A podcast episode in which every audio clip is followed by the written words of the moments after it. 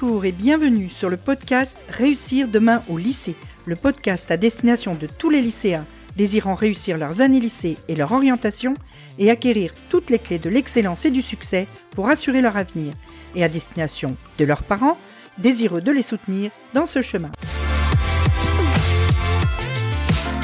Je suis Nathalie Mougel, coach scolaire, et j'accompagne les lycéens qui souhaitent réussir.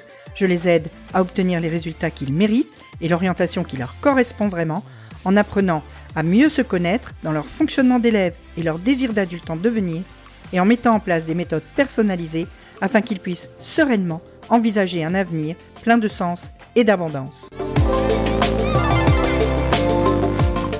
Donc, euh, bonjour tout le monde. Aujourd'hui, nous recevons Théo. Théo, euh, qui euh, va nous expliquer ce qu'il a fait ou ce qu'il fait aujourd'hui, mais qui est, pour la faire courte, un ancien élève qui a très bien réussi. Alors, Théo, bonjour à toi. Bonjour Nathalie, bonjour à tous. Alors, est-ce que tu peux nous expliquer, pour le moment très vite, en tout cas, on reviendra en détail après tout à l'heure, quel a été ton parcours et ce que tu fais aujourd'hui? Oui, donc euh, j'ai 27 ans. Aujourd'hui, je suis euh, responsable de la communication internationale et du développement durable euh, pour les guides gastronomiques Michelin, donc rattaché à l'entreprise Michelin. Et je suis un ancien élève de, un de tes anciens élèves, Nathalie, et donc voilà, originaire euh, du Nord. J'ai grandi euh, dans les Flandres et euh, j'ai fait mes études au lycée Angelier, évidemment, à Dunkerque. Et puis, en fait, en parcours scolaire, j'ai passé les concours pour entrer à, à Sciences Po, Paris.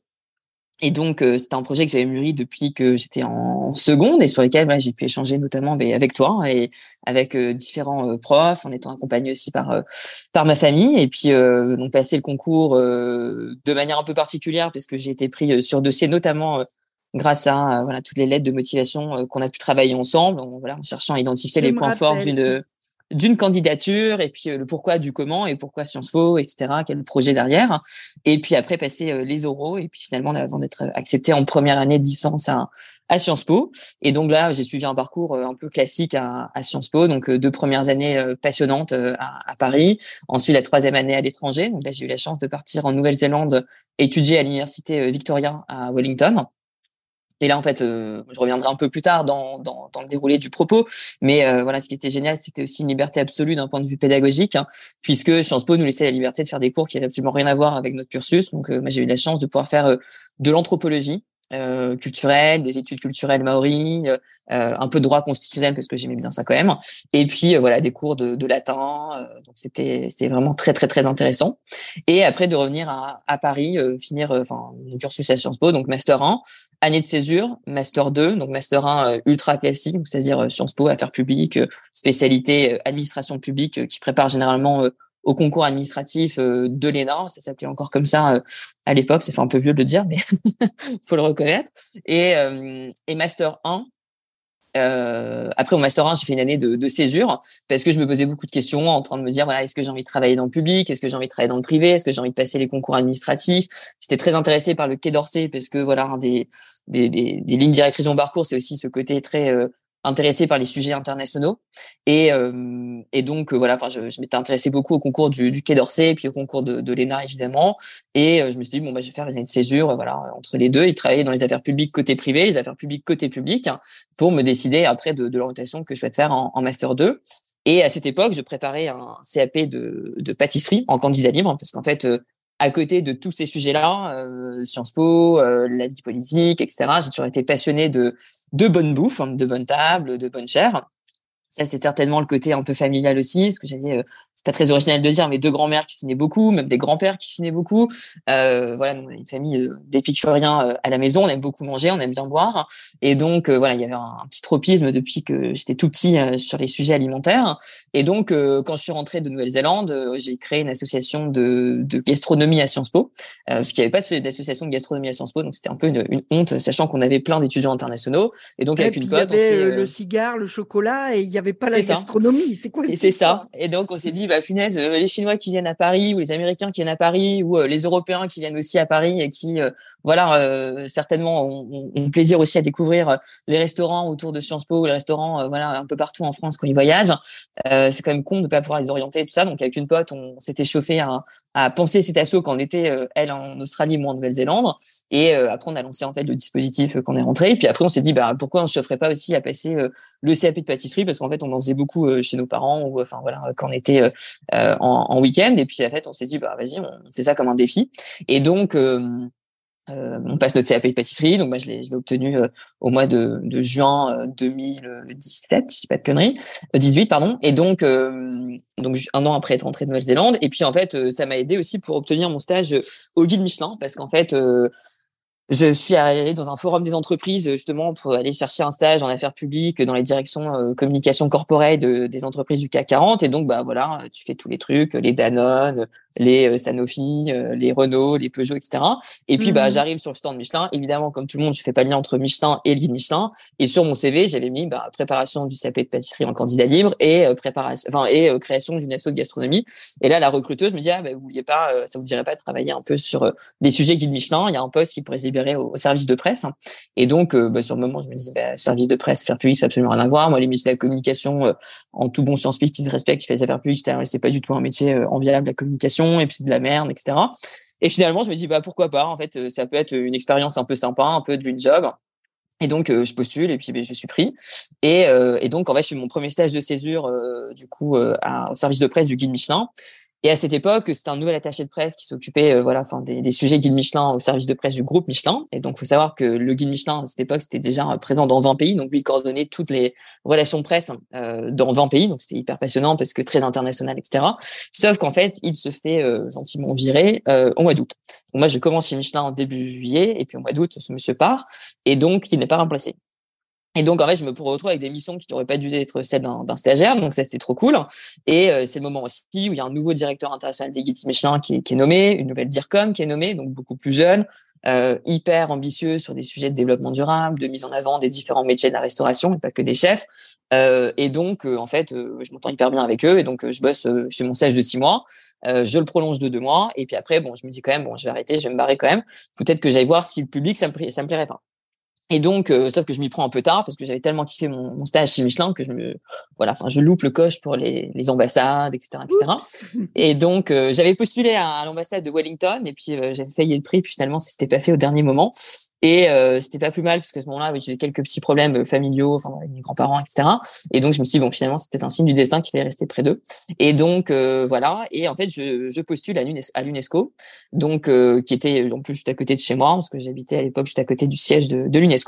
Et je postule en fait à la direction pour l'égalité des genres. Et donc euh, voilà un sujet qui me qui m'intéressait beaucoup parce qu'au Michelin j'avais notamment bossé sur euh, la place des femmes en fait évidemment dans le secteur de la gastronomie. J'avais créé aussi en master 1 euh, j'ai pris un cours d'entrepreneuriat mais alors l'entrepreneuriat ça me plaisait pas de ouf. Du coup avec on avait un peu trusté le truc avec nos des potes on a créé une association pendant ce cours d'entrepreneuriat et donc sur un projet en fait d'association pour encourager les jeunes euh, étudiants, enfin les jeunes élèves des écoles publiques de Paris à s'engager d'un point de vue euh, social et, politique à la hauteur de leurs moyens. Et donc, on avait fait tout un parcours sur euh, justement l'égalité des genres. Et donc, c'était hyper intéressant parce qu'en fait, des gamins de 8 ans en fait s'engageaient sur ces sujets-là, définissaient un projet sur lequel voilà, ils voulaient vraiment s'activer. Et donc, en parallèle, voilà, je travaillais sur le sujet égalité des genres pendant mon stage de, de césure. Donc c'était trop cool. Et donc en fait, ça m'a permis de pouvoir rejoindre en fait cette direction pour l'égalité des genres euh, à l'UNESCO. Donc là, pareil, je me retrouve dans un environnement très international. Euh, on était rattaché au cabinet de la directrice générale euh, Audrey Azoulay. Ça permettait aussi de comprendre finement comment fonctionne une institution, une organisation comme celle de l'UNESCO, qui est une organisation très politique, hein, évidemment, parce que tout, tout l'argent découle des, des, des budgets qu'allouent les États, exactement. Et puis c'était l'époque aussi où Trump s'était retiré suite, euh, voilà, euh, euh, au sujet avec notamment Israël. Mm. Et parce que je crois que l'UNESCO avait reconnu la Palestine comme État observateur ou État membre, et donc ça avait mené à un retrait de, des États-Unis, un retrait d'Israël, et donc du coup à la division par deux du budget de l'UNESCO. Donc c'était absolument effroyable pour l'organisation. Et donc là, c'était trop intéressant parce que bah, tu découvres voilà comment fonctionne cette organisation-là et puis comment est-ce que la priorité égalité des genres, qui était une grosse priorité déployée par l'UNESCO, s'intègre dans tous les programmes et dans tous les, voilà, les, sujets de déploiement et les publications de l'organisation. Donc là, c'était quatre mois hyper hyper intéressants pendant lesquels bah, j'ai pu aussi organiser des conférences, notamment sur le sujet égalité des genres dans la cuisine. Euh, on a suivi beaucoup beaucoup de sessions du comité exécutif de l'UNESCO. Donc euh, voilà, ça c'était euh, c'était assez intéressant.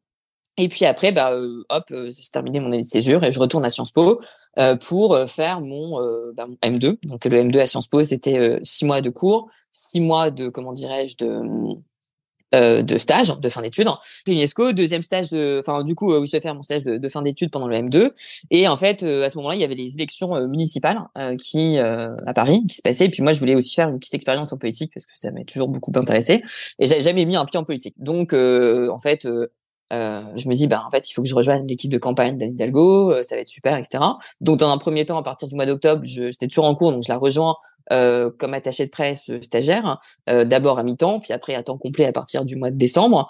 Et à ce moment-là, moi, j'habitais toujours dans le 7e arrondissement de Paris. Et en fait, il y avait des places aussi sur les listes, parce que le 7e arrondissement, pour ceux qui n'habitent pas à Paris, voilà, il faut savoir que c'est pas du tout un arrondissement qui vote à gauche, hein, et donc on a beaucoup de mal à trouver des gens pour pour être candidat à gauche. Et donc, euh, bon, il fallait boucher un peu les listes. Et donc, je me retrouve, euh, voilà, sur les listes euh, du 7e arrondissement, par mené par voilà une dame qui s'appelait Jana Filipova, quelqu'un de brillant, enfin voilà, vraiment quelqu'un de très très inspirant. Euh, jeune écrivaine, philosophe, etc. et euh, entrepreneuse. Et euh, puis en même temps, ça me permettait à la fois de bosser sur le central comme attaché de presse dans tous les arrondissements de Paris. Donc là, c'est les voyages, les déplacements presse, les conférences de presse, les dossiers de presse à monter, etc. Et puis en même temps, tous les week-ends et le soir souvent d'être sur le terrain dans le 7e arrondissement pour défendre un projet lié à l'arrondissement. Et puis en même temps, bah voilà défendre les propositions euh, centrales euh, d'Amérique centrale euh, qui venaient de, de, de, l'équipe hein. et, et, donc en fait vraiment bah, d'être dans un milieu plutôt hostile ça il faut le reconnaître mais en même temps voilà d'être en interaction publique tout le temps et donc ça c'était hyper intéressant. Il s'avère que bah, le premier tour se passe le dimanche juste avant le confinement. Donc on gagne le premier tour très très bien avec euh, Anne Hidalgo dans les arrondissements de Paris. Alors évidemment, on est éliminé dans le 7e. Ça, ça fait pas de surprise. Rachida Dati est élue dès le premier tour. Euh, mais euh, je crois qu'elle est élue, il manque pas grand-chose. Et euh, et en fait, le dimanche, on fait la teuf, évidemment, sauf que bah, le, lundi, en fait, confinement, donc euh, en fait, on a fait la teuf et le lendemain, tout le monde est rentré, euh, euh, chez soi ou mon cas, voilà, dans le nord, chez mes parents avec mon frère et ma sœur, donc on a passé un bon moment quand même. Et en fait, à ce moment-là, il y a la DIRCOM de Michelin qui m'appelle en me disant, mais si tu veux, j'ai un poste pour toi, qui serait du coup chargé, enfin responsable de la communication internationale des guides, et avec un gros volet aussi sur le développement durable, parce qu'en fait en janvier, en janvier 2020, euh, donc quelques mois après, avant le, premier tour de l'élection municipale, et puis en même temps avant le confinement, le guide Michelin sort une distinction sur laquelle j'avais commencé à bosser un petit peu, qui s'appelle une étoile verte, et donc euh, trop intéressant pour mettre en avant les restaurants qui, au sein du guide Michelin, font vraiment office de rôle modèle sur ces sujets-là et définissent une, une vision hyper engagée, hyper inspirante d'un point de vue conso euh, et en même temps aussi euh, de transformation de euh, l'industrie euh, de la restauration au, complet. Et donc c'est voilà des petits laboratoires d'idées de société à l'échelle locale qui sont extrêmement de faire des frites de pelure de patates. Exactement, c'est vraiment un système global et c'est de se dire comment est-ce qu'ils mettent l'éco-responsabilité au centre de toute la démarche et dans une démarche à la fois de de pédagogie aussi à l'égard du client parce que l'idée c'est de se dire bah tu viens passer un bon moment dans mon restaurant mais en plus tu ressors un peu moins con et tu vois qu'en fait euh, tu peux manger autre chose que de la truffe quand tu vas dans un resto gastronomique toute l'année mmh. et qu'en fait tu peux te régaler avec une carotte et en fait si la carotte elle vient de 5 km ou du potager c'est peut-être pas plus mal parce que tu rémunères sur un agriculteur local ou tu crées un emploi en créant un emploi de jardinier donc ça euh, carbone. Exactement. Et puis en plus, tu manges pas euh, voilà de la viande et tu manges une carotte. Et puis voilà, enfin, tu apprends aussi que la gastronomie, c'est pas forcément, euh, notamment en France, euh, que lié aux produits de luxe hein, et aux produits, comment dirais-je, protéinés. Donc ça, c'est plutôt assez intéressant.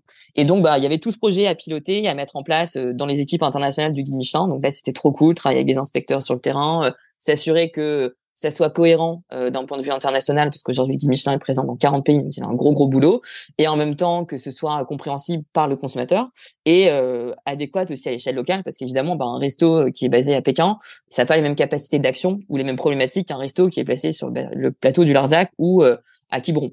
Euh, en termes d'accessibilité à je sais pas des producteurs locaux ou même par exemple le sujet du recyclage des déchets bah évidemment en fait en France on a la chance d'avoir une petite poubelle chaude. À Pékin c'est pas forcément la même chose. Donc du coup pareil sur l'accessibilité à l'énergie verte ou du recyclage des eaux usées. Enfin bref il y a quand même un, contexte normatif qui définit l'éducation globale des gens exactement Exactement, exactement. Donc du coup, euh, voilà. Donc je rejoins le guide Michelin finalement euh, après le premier tour des municipales euh, en avril 2020. Et puis bah, maintenant, ça fait trois ans que que j'y suis, que voilà, je m'épanouis. Alors évidemment, j'ai de plus en plus de responsabilités sur le déploiement de la communication, de la stratégie de la communication, et puis en plus sur ce sujet des étoiles vertes, parce que voilà, c'est un sujet qui a grandi en trois ans. Euh, qui s'est développé, euh, qui est beaucoup plus compréhensible hein, par euh, nos différentes audiences, et en même temps qui a aussi un peu d'impact dans le milieu, parce qu'en fait, voilà, aujourd'hui, tu as plein de chefs qui disent, en fait, moi, l'étoile rouge, j'adore ça, mais en fait, l'étoile verte, j'aimerais aussi l'avoir, et qu'est-ce qu'il faut que je fasse? Alors ça, c'est toujours la question un million d'euros. Tu leur dis, ben, en fait, on va pas te donner des critères, parce que nous, c'est pas un label. Euh, on va pas te donner aussi une feuille de route à suivre, c'est qu'en fait, ben, en fait, regarde les 430 restaurants qui l'ont dans le monde, va leur parler, va échanger avec eux, créer en fait ce que toi tu peux faire Exactement, en fonction de tes contraintes, en fonction de ton modus operandi en termes de restaurateur et d'entrepreneur, et en fonction de ta capacité d'action. Parce qu'en fait, euh, ouais, si on te dit fais ça, fais ça, fais ça, bah en fait tu cornaques euh, la richesse d'un engagement dans un terrain donné. Alors qu'en fait, ce qui est hyper intéressant, c'est que ces 430 restaurants qui sont aujourd'hui étoilés verts, il y en a pas un qui a la même approche. T'as Florent Laden, si on prend un génie du Nord, qui lui est à fond dans euh, le locavorisme et qui va consommer que des produits dans un rayon de 30-40 km. Et le mec, il est tellement euh, engagé qu'il a viré euh, le café, l'huile d'olive, euh, le poivre de son restaurant. Mais est-ce que c'est la seule méthode pour être durable? Bah non, pas forcément. C'est une super méthode, mais en fait, il y en a d'autres qui vont dire bah moi, je vais et lui, par exemple, il n'a pas de potager parce qu'il préfère créer des jobs et entretenir des réseaux de producteurs ou d'espèces locales et endémiques euh, à l'échelle locale. D'autres vont dire, bah non, en fait, moi, j'ai envie de faire mon potager, d'être totalement exclusif. Et par exemple, euh, il y a un autre restaurateur euh, et restauratrice en Bretagne qui, eux, ont même planté des premières vignes sur l'île de Quiberon pour créer leur vin. Bah, t'es pas obligé d'être à ce point-là, mais en fait, mmh. ton développement, il indique quelque doit chose. trouver sa voie dans ce système. Exactement. Et donc euh, ça c'est trop intéressant parce qu'en fait bah, quand tu vas avec eux, quand tu vas manger chez eux, quand tu échanges avec eux, bah en fait tu te rends compte que c'est vraiment des petits laboratoires politiques hein, à leur échelle et euh, avec euh, voilà un jusque boutisme dans la pensée qui est assez brillant. Et donc ça c'est trop trop intéressant. Et donc ça je pense c'est la partie préférée de, de, mon taf. Et en même temps c'est lié aussi à mon parcours, c'est-à-dire que il y a à la fois le côté un pied dans la gastronomie et ça c'est hyper kiffant parce que c'est un métier, enfin c'est plaisant. tu parles quand même de quelque chose qui voilà, qui, qui est vraiment sur la notion euh, épicurienne, etc. Et en même temps, bah, tu dis, euh, tu te rattaches aussi à une idée de te dire, bah, en mettant en avant des professionnels de talent euh, qui eux-mêmes vont mettre en avant des régions ou des producteurs euh, locaux ou euh, tout un, écosystème d'artisans, bah, il y a aussi quelque chose de, de l'ordre du politique. C'est-à-dire que bah, tu promeus des petites en fait pistes de solutions pour un monde un peu plus juste, un peu plus durable, un peu plus réfléchi, un peu plus conscient. Et aujourd'hui, par exemple, nous sur le guide Michelin, enfin bon, euh, ce qu'on fait, c'est que euh, on promeut ces restaurants-là sur des plateformes extrêmement grand public. Aujourd'hui, le compte Instagram du Guide Michelin, c'est 2,7 millions de personnes. Donc c'est beaucoup de consommateurs finaux, mais c'est aussi beaucoup de chefs. Et quand tu mets en fait une visibilité supplémentaire à des chefs qui sont engagés d'un point de vue durable, bah tu te dis bah finalement ce qu'on cherche c'est que cette inspiration, elle gagne les esprits à la fois des consommateurs finaux pour se dire bah, qu'est-ce que je peux prendre dans ce que me raconte un chef pour l'appliquer dans mon alimentation au quotidien. C'est pas pour rien que Top Chef aujourd'hui euh, c'est une des émissions les plus populaires. Le chef est devenu vraiment un porte-parole et euh, un, et comment je peux changer ma vision du monde à moi aussi? Exactement, exactement. Et puis après de se dire bah euh, tous les professionnels qui eux vont regarder ça, bah en fait qu'est-ce qu'ils peuvent prendre d'un Alexandre Couillon euh, qui vient d'avoir sa troisième étoile à, à, Noirmoutier mais qui en même temps est une étoile verte, euh, d'un euh, Gary Yin qui est basé par exemple à Pékin ou de je sais pas moi Dominique Rennes qui est basé à San Francisco. Et en mmh. fait ça c'est trop intéressant, c'est-à-dire que c'est une conversation internationale qui s'établit selon des compréhensions aussi qui sont différentes hein, du monde. par exemple au Japon le sujet de la durabilité il est intimement lié à un acte symbolique, euh, symbolique en fait d'alimentation. C'est-à-dire qu'au Japon, quand tu dis bon appétit, tu dis je prends ta vie avec respect. Alors je vais pas le dire en japonais parce que je sais pas le dire, mais mmh. ça veut dire ça littéralement. Et ça, qu'est-ce que ça veut dire? C'est-à-dire que évidemment les Japonais, enfin il y a quelque chose de l'ordre du culturel dans la manière de dire si je prends un aliment, qu'il soit euh, animal ou végétal, je me dois en tant qu'être humain, parce que j'ai fait un prélèvement dans la nature, de le consommer dans son intégralité. Donc le zéro mmh. déchet, c'est pas une tendance nouvelle en fait hein, au Japon. C'est euh, quelque chose qui est très très ancré et en fait ça se ressent beaucoup dans les restaurants étoiles vertes qu'on peut avoir à Kyoto, Osaka, Tokyo. Et donc euh, voilà, ça c'est passionnant et en fait ça ça relie un peu ce parcours à la fois très euh, lié sur les notions de plaisir de gastronomie. Donc, euh, moi, j'ai passé mon CAP de pâtissier. Il y a deux ans, j'ai passé mon CAP de cuisinier, euh, cette fois-ci en candidat libre. Je voulais passer celui de boulanger l'année dernière, mais j'ai appris qu'il fallait faire 16, 16, semaines de stage. Donc, je dit, bon, je vais pas cramer tous mes congés, ça va être un petit peu compliqué. et je suis pas sûr qu'on me donne un congé sabbatique pour faire boulanger. Donc, voilà, même si c'est passionnant. Et c'est aussi, voilà, un autre, c'est un, un domaine qui est en pleine évolution.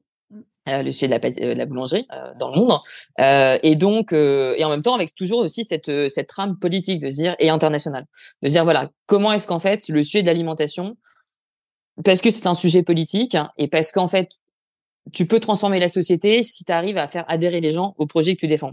L'humain est ainsi fait que quand tu lui donnes des ordres, il aime pas tellement s'en prendre. C'est-à-dire que 5 fruits et légumes par jour, manger 5 fruits et légumes par jour, euh, voilà, je doute un peu l'efficacité du sujet parce que euh, voilà, c'est pas tellement euh, euh, plaisant à entendre et c'est pas comme ça en fait que les gens vont s'y mettre. Alors que aujourd'hui, tu prends un chef qui va dire mais en fait, voilà ce que tu peux faire avec une simple carotte ou voilà ce que tu peux faire avec une tomate et arrête de bouffer de la carotte genre enfin arrête de bouffer de la tomate pardon au mois de janvier parce qu'en fait de un tu vas la payer cher, de un de deux elle sera dégueulasse, de trois tu vas niquer la planète.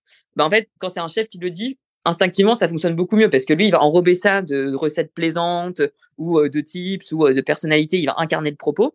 Et donc, il a une expertise pour les gens. Exactement, exactement. Et puis, euh, c'est encore une fois, c'est devenu tellement un leader d'opinion aujourd'hui, le chef ou la chef, que en fait, le message qu'il défend ou qu'elle défend, c'est particulièrement impactant. Et donc nous aujourd'hui, bah en fait, et c'est là où je me suis rendu compte que je me méprenais sur l'amitié de la communication, c'est-à-dire que quand tu as un impact très très fort. Donc aujourd'hui, je te dis 2,7 millions d'abonnés sur sur Insta, par exemple. Bah, c'est potentiellement 2,7 millions de personnes que tu peux toucher avec un message fort et symbolique qui va accompagner une volonté de changement, une conversation, un peu d'inspiration et puis aussi une prise de conscience.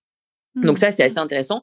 Et c'est là où tu dis, bah, finalement, quand tu as une position de leader dans ton secteur et qu'en même temps, tu as des canaux de communication très grand public hein, et que tu peux toucher une audience forte, bah, la communication peut être politique. Et, euh, et, donc, en fait, accompagner aussi un nouveau modèle de société, ou en tout cas le promouvoir, et donc d'avoir des impacts très concrets. Et donc, euh, c'est là où je me suis dit, bah, finalement, c'est pas si con la communication. Et euh, si tu communiques pas, notamment quand y a une grosse boîte, bah, en fait, tu peux faire les meilleurs pneus du monde, tu peux faire les meilleures étoiles du monde. Si tu l'envoies pas aux journalistes et si tu fais pas en sorte que le chef demain en soit fier, bah, en fait, ça fonctionnera jamais, quoi. Et donc, tu dis, bah, voilà, il y a un moment donné, en fait, la communication externe, elle est intimement politique. Le registre de langue que tu vas utiliser, euh, ben, l'accessibilité de ton message, les formats que tu as développés euh, vont avoir un impact sur la réception de ce message-là et donc du coup sur leur force d'impact. Et donc euh, aujourd'hui, par exemple, je bosse beaucoup avec des équipes internationales et puis avec des collègues, euh, notamment une, de mes collègues qui est responsable de la communication digitale sur euh, Guide Michelin. Et en fait, on passe des journées entières à réfléchir au template de nos de nos, nos vidéos. Alors ça, tu peux dire, ah, bah, ils font des reels Instagram, ça dure trois minutes, c'est pas non plus très très, euh, voilà, ça va pas se casser trop la tête. Et finalement, si, parce qu'en fait, tu dis pourquoi est-ce qu'on fait trois minutes et pas cinq minutes, et pourquoi est-ce qu'on va filmer là et pas là, et qu'est-ce qu'on va mettre en avant, comment est-ce qu'on sous-titre, qu'est-ce qu'on va raconter, etc. Et euh, tout ça, ça va avoir vraiment euh, un impact majeur sur, on va dire, la perception de ton message. Et, et donc ça, c'est hyper intéressant. Donc voilà, euh, par rapport un peu aux, activités que, que voilà, j'occupe euh, aujourd'hui, et ce aussi peut-être un autre truc qui est lié, euh, va dire, à la fois à la combinaison de ce parcours un peu politique, un peu hédoniste aussi. Donc, par exemple, une autre anecdote, c'est que le guide Michelin se développe hyper rapidement aujourd'hui. Donc, il va dans des nouvelles destinations. par exemple, là, on va présenter la toute première sélection de restaurants au Vietnam, à Hanoï et au Chi Minh au mois de juin au mois d'octobre, j'étais à Istanbul pour la première euh, sélection de restaurants euh, Stambouliot. Et en fait, c'est hallucinant parce que tu te rends compte que à la fois le sujet alimentaire, c'est un sujet euh, culturel, donc de fierté euh, nationale, c'est tu construis des identités hein, autour de, de l'alimentation. Euh, je pense qu'aujourd'hui, dans un monde d'une globalisée tant à l'uniformisation, en fait, s'il y a un truc aujourd'hui qui différencie, c'est plus l'habillement, c'est pas forcément ce que tu écoutes en termes de musique, quoique ça, ça, ça reste encore aussi très très contextualisé d'un point de vue, comment dirais-je, local, mais c'est aussi l'alimentation. Et quand tu voyages, en fait, il y a tellement de personnes qui voyagent beaucoup pour la bouffe, et tu approches une culture par l'alimentation, parce que tu manges, parce que finalement, il n'y a pas beaucoup de rapports plus intimes signés peut-être de la sexualité que l'alimentation. Et, euh, et, donc, euh, ça, c'est quand même assez intéressant. Et puis, c'est des traditions qui, euh, qui datent de, depuis Mathusalem. Quoi. Donc, du coup, enfin c'est des gestes qui se transmettent, c'est des recettes qui, qui s'expliquent, etc. Et donc, par exemple, si tu prends le cas de voilà, ce guide Michelin qui arrive à Istanbul, il y a eu un impact de malade. Et en fait, ce qu'on a fait, c'est quoi? On a simplement fait mis en fait dans une espèce de guide digital une cinquantaine d'adresses. Certaines, on leur a donné des étoiles parce qu'en effet, d'un point de vue culinaire, c'était exceptionnel. Mais en fait, c'est que ça aussi, c'est que l'édition et la communication. Et la force que ça, c'est qu'en fait, ça crée une espèce de halo autour de cette destination qui est Istanbul, qui d'un coup devient une destination. Alors évidemment, il n'avait pas, fallu attendre le guide Michelin pour dire que Istanbul, c'est un royaume des gourmets. Mais ça donne une dimension différente. Ça crée aussi une émulation locale, c'est-à-dire qu'en fait, bah, l'impact d'une étoile, très concrètement, c'est généralement plus 50% de chiffre d'affaires pour un restaurateur. Donc, c'est des emplois qui sont créés. C'est en même temps un patrimoine culinaire qui est mis en avant d'un point de vue international. Et là, tu rentres dans un benchmark avec des chefs multi-étoilés et tout ça. Et donc, en fait, tu te positionnes à une hauteur gastronomique mondiale qui est hyper élevée.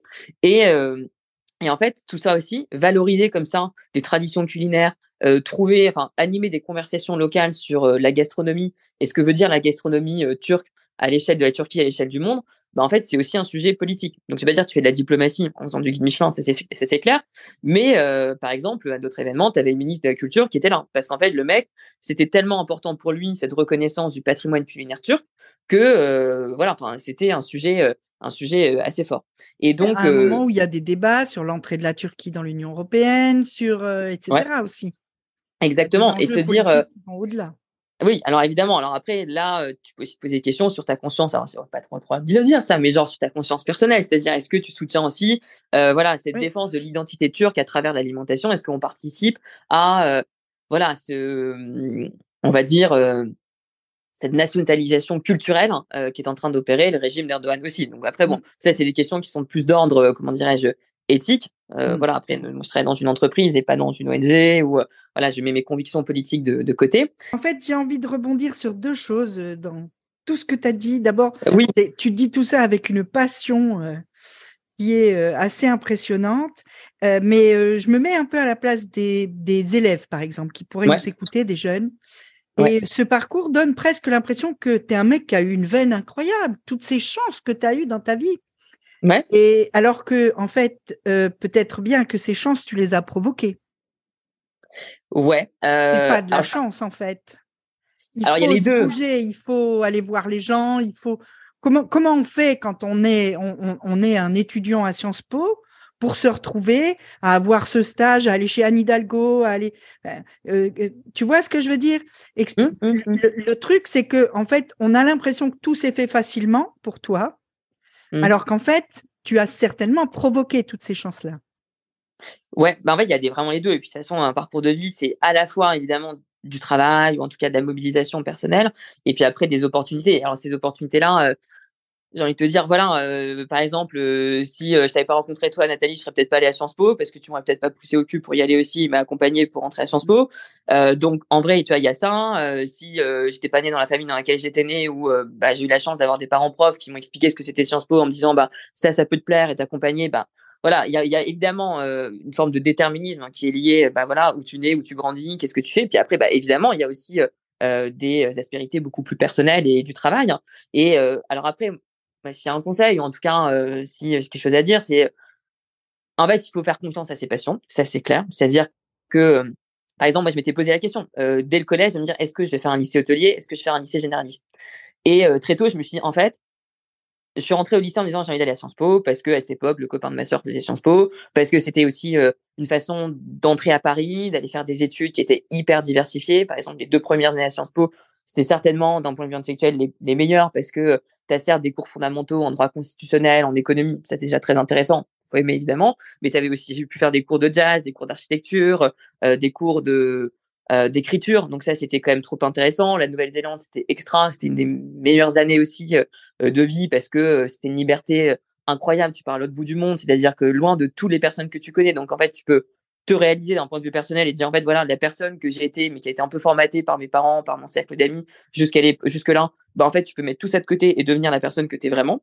Donc te faire beaucoup plus confiance euh, trouver des amis qui sont devenus enfin moi des amis euh, enfin que je vois euh, tout le temps. Enfin c'est mes meilleurs amis aujourd'hui français que j'ai rencontrés là-bas avec qui j'ai passé beaucoup beaucoup de temps et puis en même temps internationaux et qu'on continue à voir des copains romains des copains allemands etc et puis et puis voilà découvrir aussi d'anthropologie et ça c'est voilà s'ouvrir à l'autre à travers la culture à travers des rituels à travers des symboles et tout ce que ça veut dire d'un point de vue faire société et et donc en fait c'est ça se faire confiance en se disant ok ben moi, j'ai toujours kiffé la gastronomie. Je me suis toujours dit, bah en fait, euh, j'ai pas pensé forcément travailler dans ce milieu-là. Et aujourd'hui, euh, le job que j'ai, c'est euh, la réunion des meilleurs mondes et de tout ce que j'adore faire, de la politique, un peu de développement durable, du voyage, un peu d'anthropologie, parce que j'ai aussi fait une, une, licence par correspondance d'anthropologie quand j'étais à Sciences Po. Et, et donc, et, et, puis en même temps, enfin voilà, ce côté bouffe où tu vas quand même manger de temps en temps dans des beaux restos, même si moi je suis pas inspecteur et j'y vais pas tous les jours. Mais bon, tu te fais kiffer quand même. Et donc, en effet, se faire confiance sur ses passions, les exploiter au maximum si tu as envie de le faire. Si tu adores la musique, bah en fait, va jusqu'au bout de ton truc. Euh, moi, tu vois, j'ai fait de la musique, euh, j'adorais ça, mais je me suis jamais dit que j'en ferais un métier parce que j'étais pas fan au même niveau que la gastronomie. Euh, mais je suis toujours très contente de souffler un peu dans le bignou. Enfin, je fais du saxophone, mais euh, voilà, enfin, j'en ai pas fait mon métier, quoi.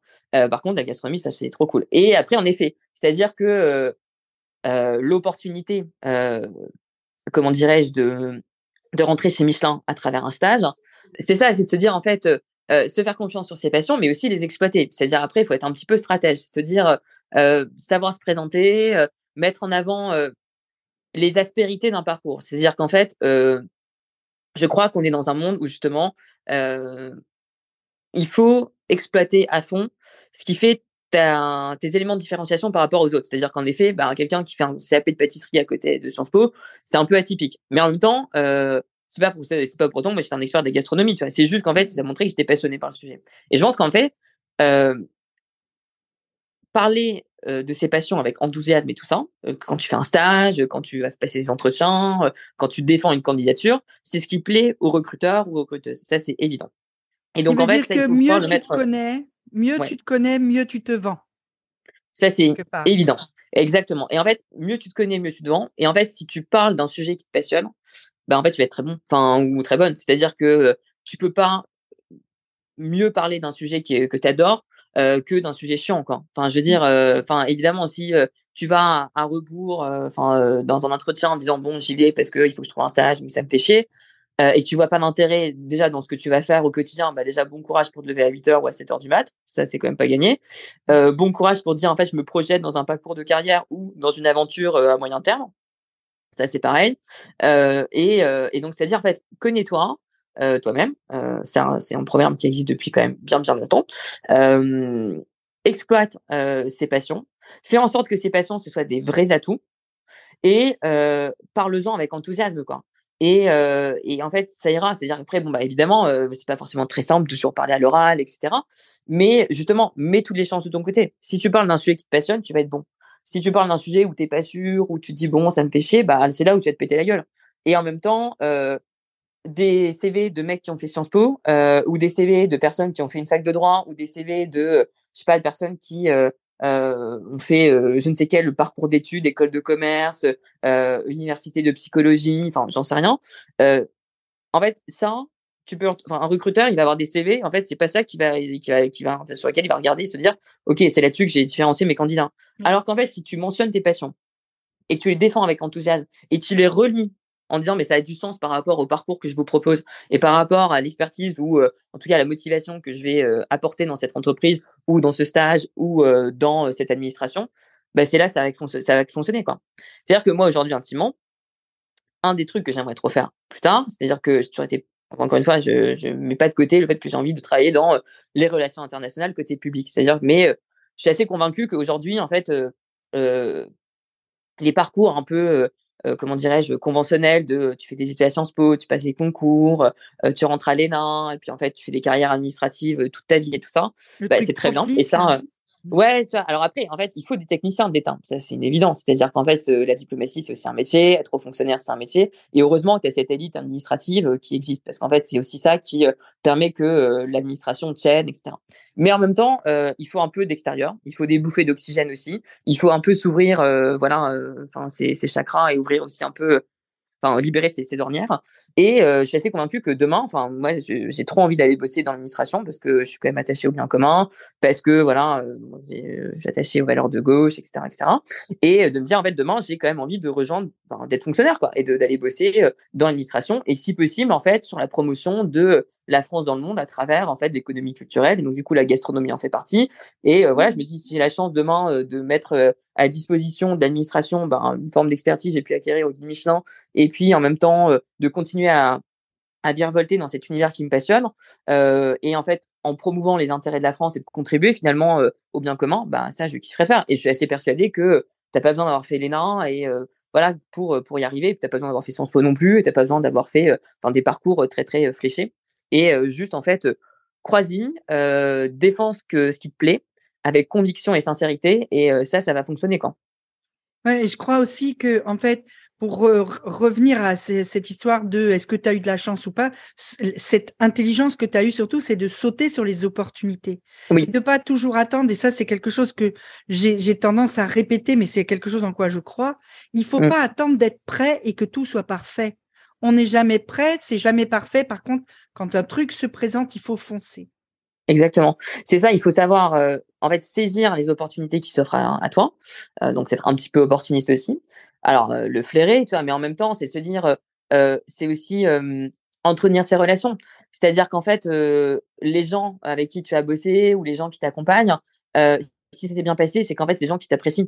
Donc mmh. en fait, sois malin ou sois maline et en fait garde le contact, envoie un petit texto, machin, sois clair aussi sur ce que tu as envie de faire parce que tu sais jamais en fait. Euh, moi en fait par exemple je suis rentrée pas chez Hidalgo. Alors c'était hyper drôle. C'est-à-dire que euh, j'ai bossé au Guide Michelin euh, comme stagiaire. Et au mois de janvier, quand j'étais stagiaire, c'était comment dirais-je la cérémonie des étoiles France. La maîtresse de cérémonie, c'était Audrey Pulvar. Ok? Moi, ma boss, ma comme elle, elle a fait aussi, elle était imbibée de politique parce qu'elle a travaillé dans des cabinets. Elle était, euh, euh, enfin, du coup, conseillère comme presse de plusieurs ministres, alors plutôt à droite. Hein.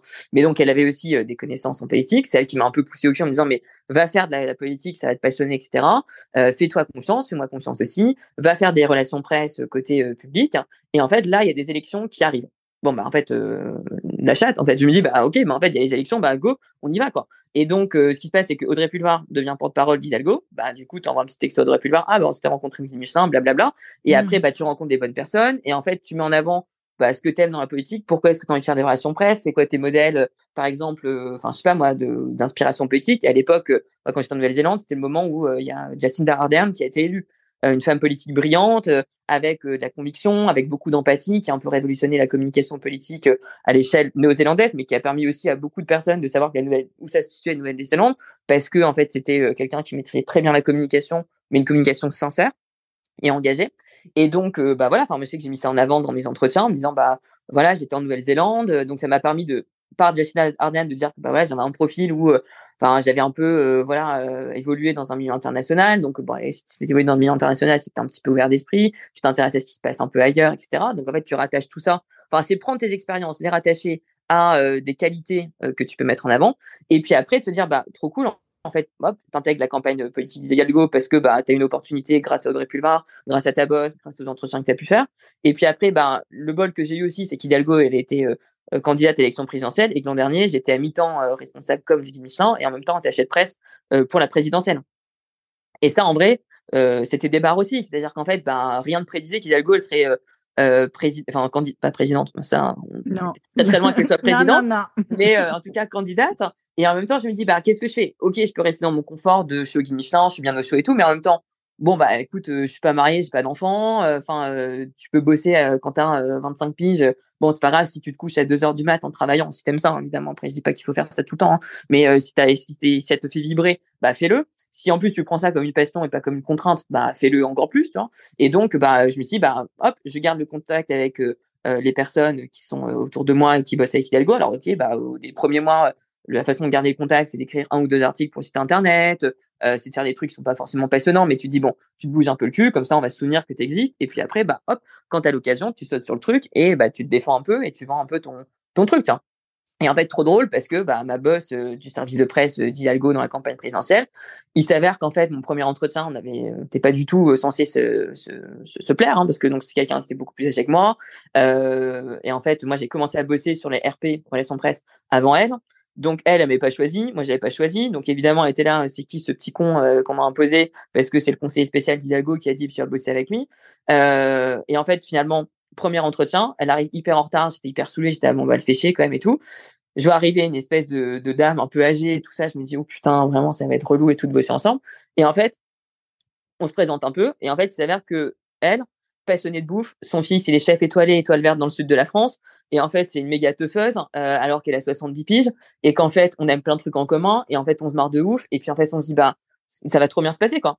Et, euh, et en fait, euh, ça aussi, c'est se dire, euh, sois ouvert un peu à l'autre. Euh, C'est-à-dire que la personne que tu as en face de toi, c'est pas simplement qu'une bosse, quoi. Tu vas passer du temps avec elle sur des sujets qui vont être certes professionnels, mais en même temps, voilà, pour enrichir ta relation, bah, parle d'autres choses et tu te rends compte que bah ouais, en fait, euh, l'être humain, euh, voilà, c'est pas que soit un manager ou un pote ou enfin voilà une relation amoureuse, c'est aussi beaucoup plus complexe que ça et beaucoup plus riche. Quoi. Et c'est cette richesse humaine qui permet aussi de te dire, bah, entretiens ce, ce réseau-là. Et donc ça, c'est trop trop cool. Et, euh, et donc bah, encore une fois, ça c'était des opportunités qui sont présentées. Euh, mais si je m'étais pas bougé le cul pour euh, me dire, bah en fait, je veux travailler sur la campagne présidentielle, ben j'aurais pas fait, tu vois. J'aurais pu ne pas le faire.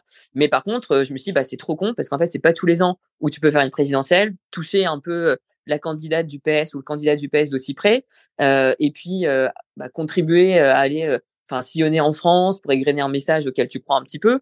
Euh, je dis pas que ça a été une parcours, un parcours de santé, hein, ça c'est clair, hein, mais en même temps t'apprends. Et en fait, ça a été un échec. Et ce que tu dis beaucoup, toi Nathalie, d'ailleurs dans tes vidéos, c'est de te dire, mmh. euh, t'as échoué, bah c'est pas grave, recommence. T'as échoué deux fois, bah c'est pas grave, recommence. Bon, il s'avère que l'élection municipale, on l'a gagné, trop cool. L'élection municipale, on s'est pris une sacrée une sacrée branlée. Donc c'est à dire euh, 1,74%. Jean Lassalle, il a fait deux fois plus que nous, alors que t'es le PS. Donc évidemment, c'est quand même vénère, tu vois. Mais en fait, c'était quand même hyper dur, ça c'est sûr. Mais en fait, c'était un chaos total d'organisation, etc. Mais en fait, qu'est-ce que tu apprends quoi, dans le chaos? C'est-à-dire qu'en fait, tu dis, bah, demain, tu me redemandes, est-ce que tu as envie, as envie de refaire une campagne présidentielle? Bah, J'ai envie de te dire oui. Et en même temps, j'ai tellement appris sur tout ce qu'il fallait pas faire que j'en ferais peut-être mieux, tu vois? et donc, euh, en tout cas. Ouais, c'est clair, tu vois? Et, euh, et en même temps, bah, ça t'a permis de rencontrer plein de gens, euh, enfin euh, tous les grands-mères de France, leurs équipes, et puis en même temps des gens avec qui passer des soirées à se faire des nœuds cerveaux. Et en fait, c'est jamais mal de se faire des nœuds cerveaux sur le fonctionnement de ta société. Euh, tu as le droit de pas être d'accord avec euh, la gauche, tu as le droit de pas être d'accord avec la droite. Mais en fait, euh, se questionner le monde et se dire comment est-ce qu'on aimerait que la société fonctionne, bah, ça, c'est quand même toujours que positif. Euh, une certaine, mesure.